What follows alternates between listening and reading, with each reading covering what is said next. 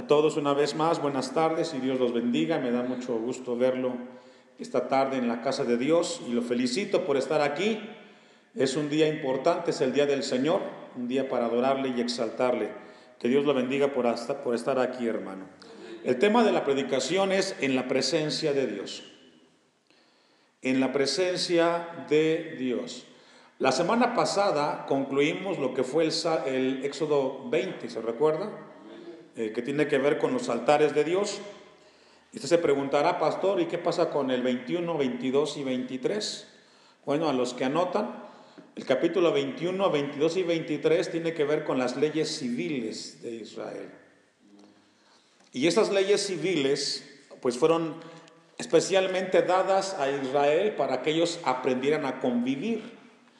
Eh, a partir del capítulo 24 vamos a ir eh, anexando algunas de las leyes, de acuerdo al pasaje que vamos a ir leyendo. Y en cuanto a la iglesia, en cuanto a nosotros, esos capítulos 21, 22 y 23 serán principios o son principios que nos ayudan a vivir a nosotros. Es decir, las leyes civiles son exclusivamente para que gobiernen a Israel como nación. Pero nosotros como iglesia nos toca tomarlas y observarlas como principios. Porque recordemos que cada nación tiene sus leyes que los gobiernan, ¿cierto? Aquí en México tenemos nosotros las leyes que están en la Constitución, que nos gobiernan para poder convivir como sociedad. Israel tiene sus leyes. Y las leyes que rigen a Israel, pues las encontramos en el capítulo 21, 22 y 23. Y entonces, ¿qué hacemos con ellas, pastor? ¿Las aplicamos? Es la respuesta. Las aplicamos a nuestra vida como principios. Y vamos a ver algunas de ellas con el paso de esta parte del libro del Éxodo. Entonces, dejamos ahí y yo le invito a que en casa usted eh, vea, lea y se dé cuenta cuáles son las leyes civiles que rigieron o que Dios le dio a Israel. El capítulo 24 del Éxodo concluye con la sección de la legislación social que había comenzado en el capítulo 21, lo que vamos a ver el día de hoy. Dios le entrega a Israel a través de Moisés la ley moral que encontramos en el capítulo 20. Y después de ese momento, también Dios le da las leyes o la ley civil. Ya dijimos, capítulo 21, 22 y 23. Y ahora encontramos en el capítulo 24 que Dios le pide a los israelitas que suban hacia el monte Sinaí y tengan un encuentro con Dios. Dice el versículo 1, con esa breve introducción, vamos a ir al capítulo 24, versículo 1. Dijo Jehová a Moisés, sube ante Jehová tú y Aarón, Nadab y Abiú y 70 de los ancianos de Israel. Y es muy importante que este momento o este evento es un momento después que Dios le entrega la ley moral y la ley civil. Después de ese evento, ahora le dice Dios a Moisés, sube al monte. Y suban contigo Aarón y Nadab y Abiú y 70 de los ancianos de Israel que se constituirían estos 70 en los que eh, se encargarían de que se aplicaran las leyes civiles. Y os inclinaréis, dice el texto. ¿Desde dónde, hermanos? Desde lejos, dice el texto ¿cierto? ¿Se ha, ¿Se ha preguntado usted la bendición tan grande que tenemos hoy en el siglo XXI, en el tiempo de la gracia, el podernos acercar a Dios, a su presencia con toda confianza en Cristo Jesús. Porque la gente de este momento tenía que hacerlo como de lejos, de lejos. Tenemos que valorar la bendición de adorar a Dios de cerca a través de Cristo Jesús. Porque hubo un tiempo en la humanidad que cuando Israel se quiso acercar a Dios tenía que hacerlo de lejos porque su presencia, su, santidad era tan pura que no podían sostenerse frente a ellos. Han cambiado las, las cosas desde que Cristo vino a la tierra y nos dio a nosotros la bendición de hacerlo de cerca. Dejo un apartado ahí y vamos a ir a Efesios capítulo 2, versículo 13. Dios le pidió a aquellos hombres que subiesen a la montaña y les pidió que lo adoraran de lejos. Cuán diferentes son las cosas ahora en el tiempo de la gracia. El ser humano tenía que en aquel entonces que adorar a Dios de lejos, pero hoy es distinto gracias al sacrificio de Cristo. Dice Efesios 2:13, pero ahora en Cristo Jesús, vosotros que en otro tiempo estabais, ¿qué hermanos? Lejos. Aquí encontramos que el apóstol Pablo cuando escriba a los Efesios este pasaje les habla y les recuerda que antes, como gentiles ajenos a la salvación, solamente de lejos podíamos ver las cosas de Dios. Vosotros que en otro tiempo estabais lejos, separados por completo del verdadero Dios, habéis sido hechos cercanos por la sangre de Cristo Jesús y es una bendición el poder ahora nosotros, hermanos, estar cerca de Dios. Desde el momento que nosotros le entregamos nuestra vida a Cristo, ahora tenemos el privilegio y la bendición de acercarnos delante de la presencia de Dios. Quizás difícilmente muchos lo comprenden, pero es una bendición estar cerca de Dios, hermanos. Es una bendición muy grande. Y esta frase que encontramos de que ahora estamos cerca de, cerca de Dios nos habla de una relación eh, cercana con Dios, una bendición y, una, y un privilegio. Mire lo que dice segunda los Corintios 5, 18. Segunda los Corintios 5, 18.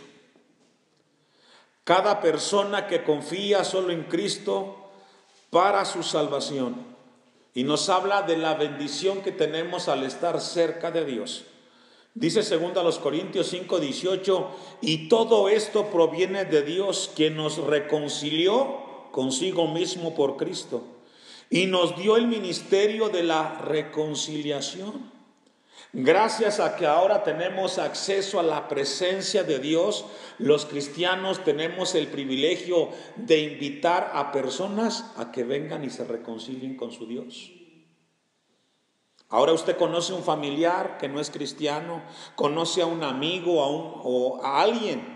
Ahora usted puede decirle, mire, yo conozco a Dios, yo conozco a Cristo, venga para que le cambie su vida, para que le perdone y le dé una razón de vivir. Ahora Dios nos dio esa bendición. La gente que estaba en el monte Sinaí, solamente de lejos, hermano. Solamente de lejos. Continúa el texto de 2 Corintios 5, 18, el 19. Y que Dios, que Dios estaba en Cristo reconciliando consigo al mundo, no tomándoles en cuenta a los, a los hombres sus pecados, y nos encargó a nosotros, los cristianos, la palabra de la reconciliación. Y ese es el mensaje del Evangelio, reconciliar al hombre con su Creador. Lo que antes le separaba por el pecado, ahora viene la reconciliación.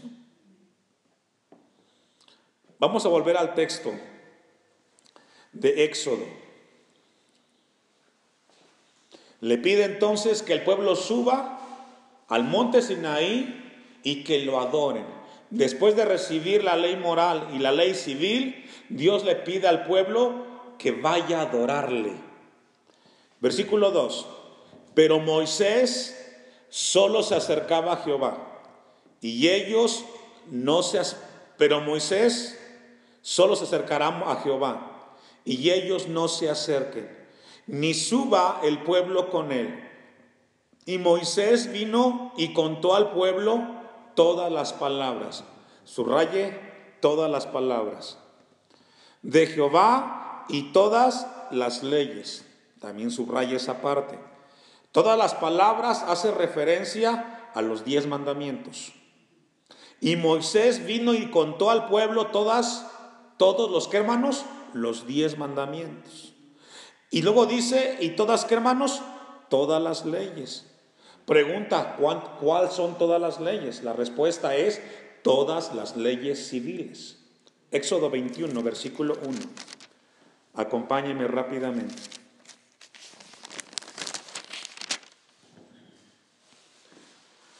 Éxodo 21, ¿ya lo tiene? Y comienza así Éxodo. Inmediatamente después de que le entrega los diez mandamientos, dice el texto 1, estas son qué? Las leyes que les pondrás. Y a partir de ahí comienza las leyes de convivencia del que hurta, etc. Dice, este texto nos habla de todas las leyes. Nos habla de todo ese momento que cuando le entregaron las leyes a, a Israel, todas las palabras. Y eso es muy importante que encontramos en el pasaje. Por ejemplo, vamos a ver algunos ejemplos. Versículo 12 de Éxodo 21. Vamos a ver algunos ejemplos de las leyes civiles que les entregó. El querer a alguno, haciéndole así él morir, el quiriere, dice el versículo 12, el quiriere alguno haciéndole así morir, ¿el que hermanos? Él morirá. Es decir, una de las leyes civil, civiles para Israel, ¿cuál es? Hay una confrontación entre dos personas y el que mata al otro, ¿cómo le paga eso, hermanos? Solamente con su vida. Y aquí encontramos un principio para la pena capital. Versículo 14, vamos a ver otra ley. Pero si alguno se ensobreciere contra su prójimo y lo matare con alevosía, de mi altar lo quitarás. ¿Para qué, hermanos? Para que muera. Es otra ley civil. 15. El que hiriere a su padre o a su madre, ¿qué? Es otra ley civil. Es decir, comienza Dios a darle leyes civiles de convivencia entre el pueblo de Israel. Muchos de estos principios son para nosotros en el tiempo presente. Vemos aquí, por ejemplo, en el texto 15, que le da un lugar de importancia a los padres. Los hijos tenían que tener mucho cuidado o tienen que tener mucho cuidado con los padres.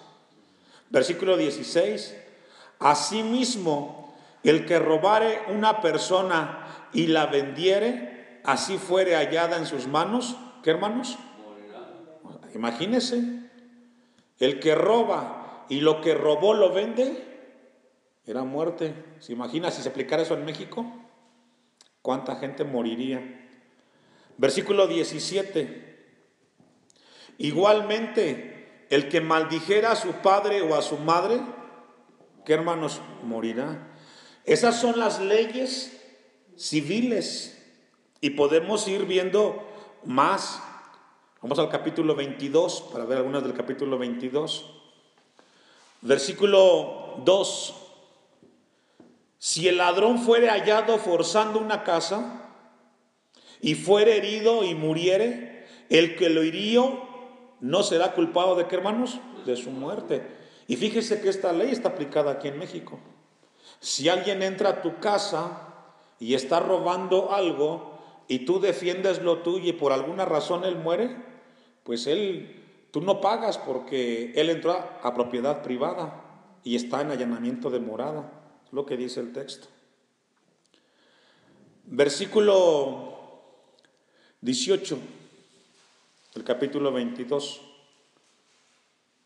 A la hechicera no dejarás que, ¿qué hermanos? Que viva. Aquí encontramos que una de las leyes civiles es de que se prohibía qué? La hechicería, la brujería.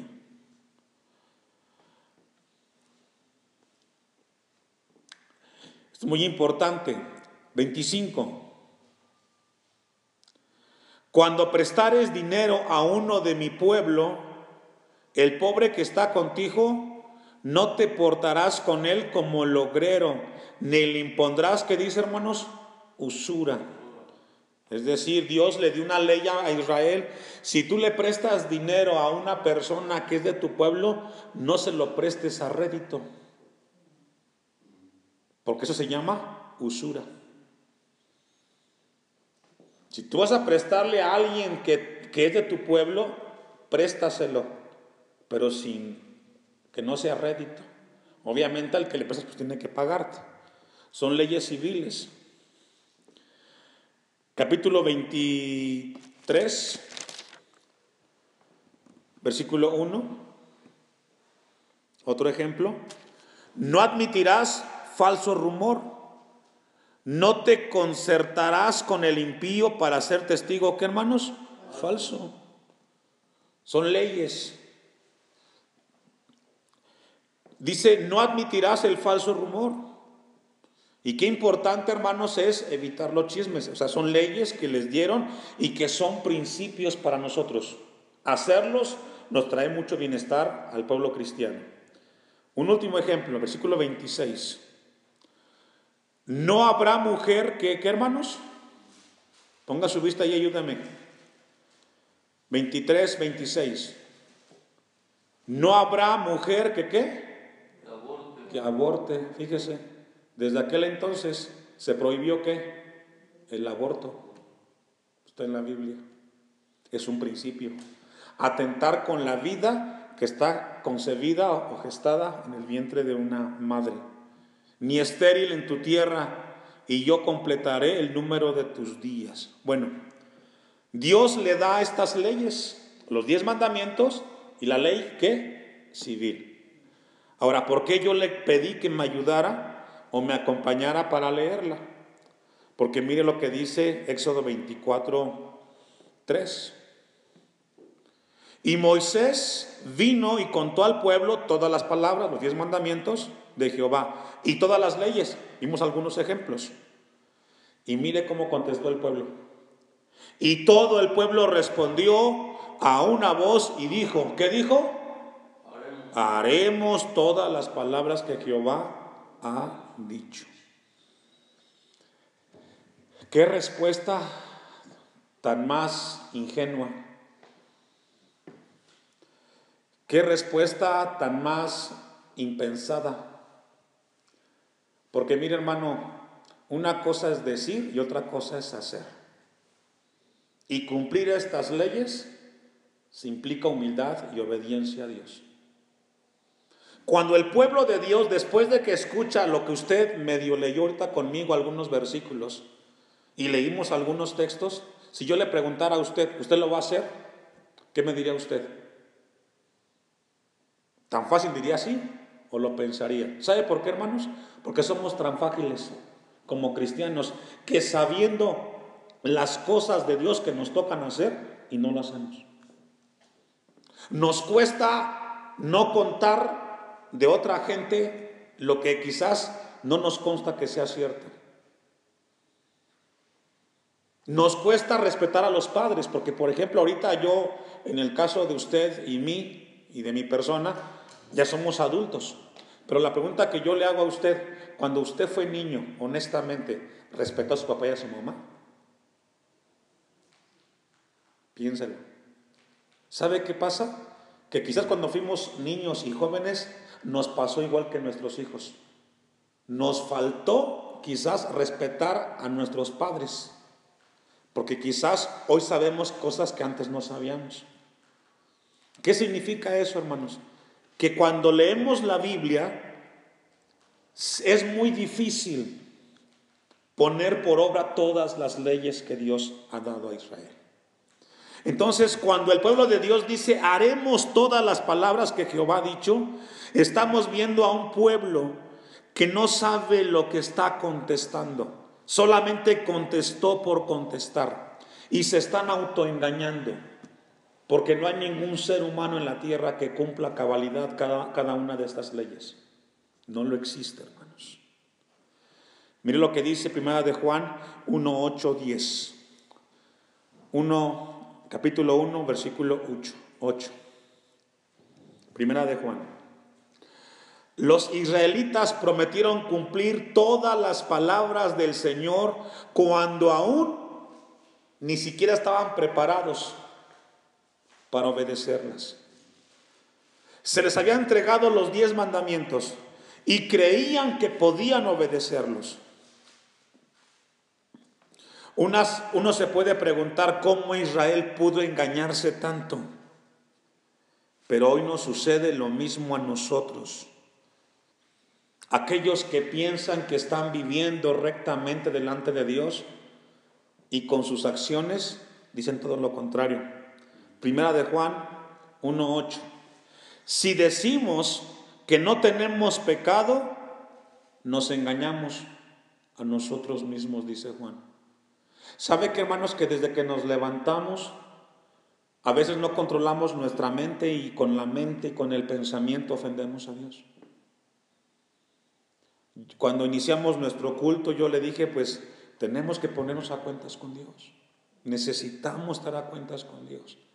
Porque entre más conocemos de Dios, hermanos, el nivel es más alto para obedecer. Y tenemos que reconocer que somos frágiles. Y la verdad, dice Juan, no está en nosotros. Si confesamos nuestros pecados, Él es fiel y justo para perdonar nuestros pecados y limpiarnos de toda maldad. 10. Si decimos que no hemos pecado, le hacemos a Él mentirosos. Somos frágiles, somos débiles los seres humanos. Aunque tenemos a veces la voluntad de no fallar, muchas veces lo hacemos. Y cuando no fallamos no es porque seamos buenos, sino que por su misericordia Dios nos ayuda a vivir rectamente delante de Él. Si decimos que no hemos pecado, le hacemos a Él mentiroso y su palabra no está en nosotros. Tú no puedes afirmar rotundamente que no le fallas a Dios. Todos le fallamos a Dios. Y estamos de pie por su misericordia. Venimos al templo por su gracia y misericordia, no porque seamos capaces ni competentes nosotros, hermanos. Y eso fue lo que le pasó a Israel. Después de escuchar cada uno de los mandamientos de la ley civil, ellos dijeron, sí lo haremos. No, ni siquiera pensaron lo que contestaron. Y podemos ver hacia atrás, pero también nos seguimos equivocando nosotros en el tiempo presente, hermanos. Mire lo que dice Romanos capítulo 3, versículo 10. Romanos capítulo 3, versículo 10.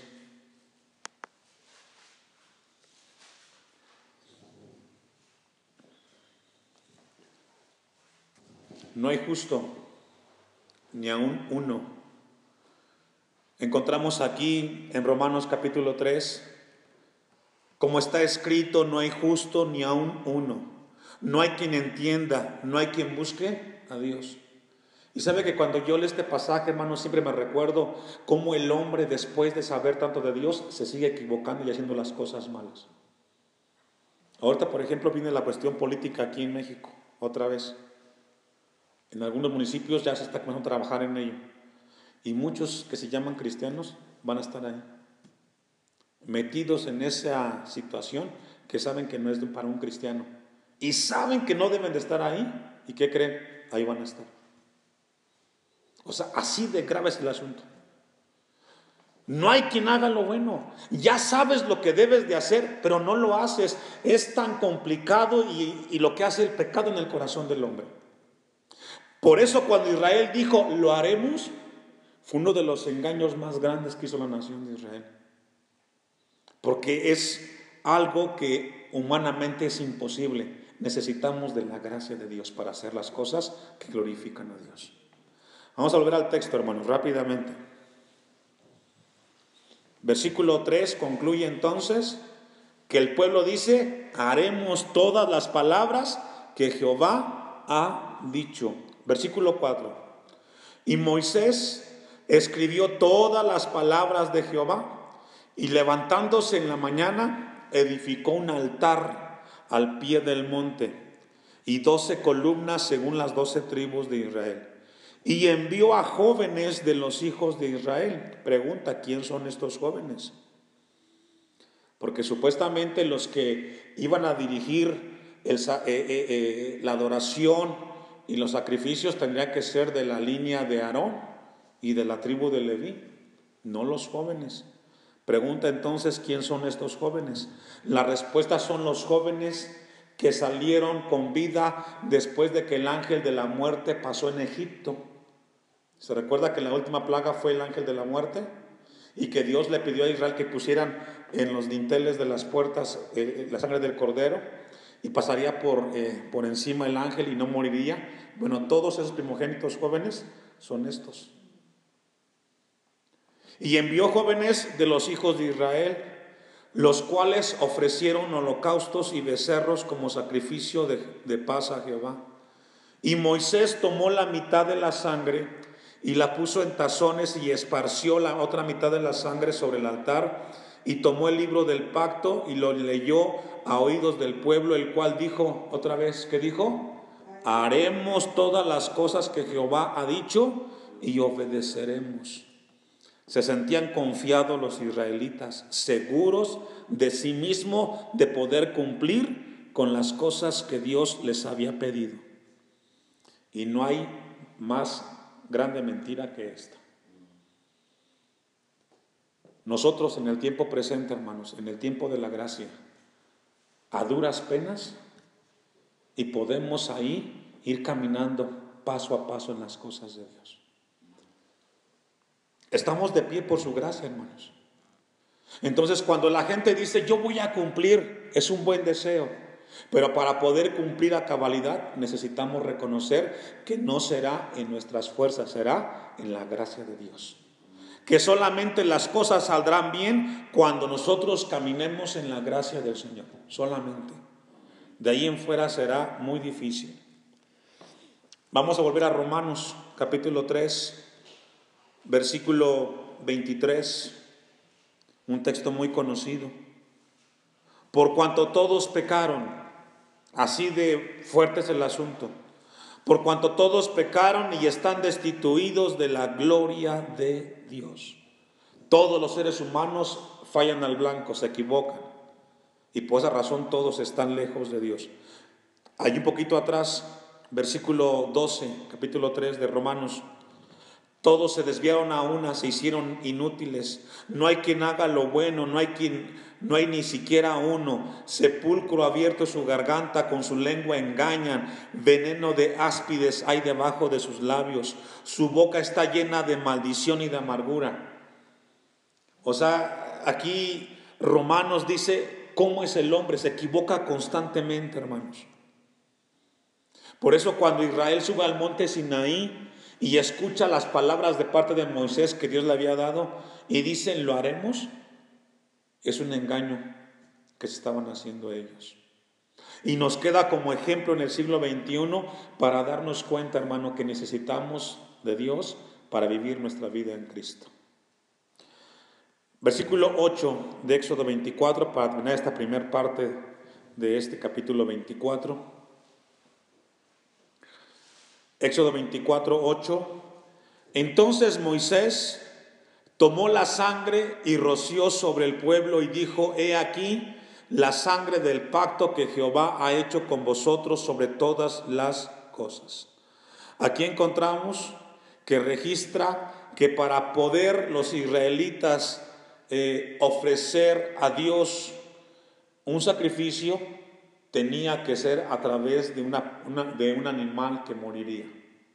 Y aquí encontramos entonces que Moisés subió al monte Sinaí para darse cuenta que cada vez que un judío fallara, tendría que haber un sacrificio.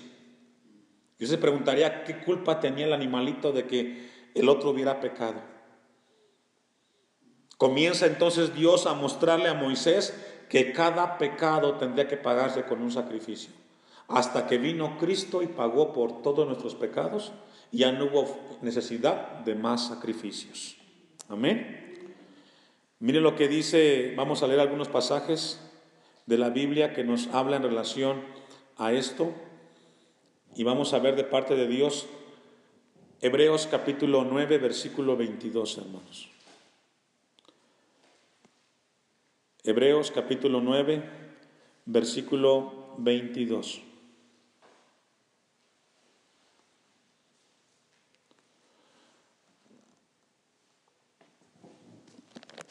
Pero vamos a ver, eh, 9.22, Hebreos.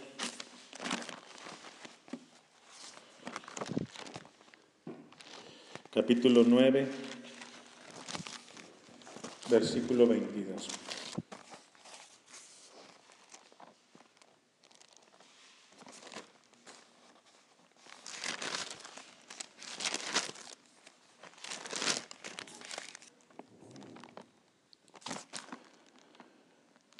Casi todo el y casi todo es purificado según la ley con sangre y sin derramamiento de sangre no se hace que hermanos remisión dice el escritor de Hebreos. Y nos habla de lo importante que tiene que ser el que haya un sacrificio para remisión de pecados. Ahí mismo en Hebreos capítulo 9 versículo 15 así que por es, así que por eso es mediador de un nuevo pacto para que interviniendo muerte para que interviniendo muerte para la remisión de las transgresiones que había bajo el primer pacto, los llamados reciban la promesa de la herencia eterna, hablando del sacrificio de Cristo. Por eso en, Éxodo capítulo 24 le dice a Moisés que tenía que ofrecer sacrificios, para que reconociera el pueblo que cada pecado traía consecuencias y era un sacrificio de un animal por causa de la falta de cada uno de los israelitas. Vamos a concluir, hermanos, vamos a volver al texto de Éxodo, capítulo 24.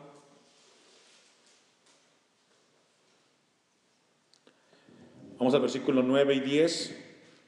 Y subieron Moisés y Aarón y Nadab y Abiú y setenta de los ancianos de Israel y vieron al Dios de Israel y había debajo de sus pies como un embols, eh, embaldosado de zafiro, semejante al cielo cuando está sereno. Y aquí nos habla de una expresión de que vieron en ese momento una manifestación de Dios. Ellos no pudieron ver físicamente porque Dios es espíritu y no se puede ver físicamente. Pero nos habla de una experiencia que ellos tuvieron en el monte Sinaí, entre ellos Moisés y Aarón, y nos habla de entender cómo Dios es, es de tal manera. Ahora, en el tiempo presente, hermanos, lo que conocemos de Dios es solamente a través de Cristo Jesús. Mire lo que, bueno, no lo, luego lo busca, Juan 14, 9, Evangelio de Juan dice, tanto tiempo hace que estoy con vosotros y no me has conocido, Felipe, el que me ha visto a mí, ha visto al Padre. Como, como pues dices tú, muéstranos al Padre. Hemos podido ver nosotros al Dios Padre Celestial a través de la obra de Jesucristo, hermanos.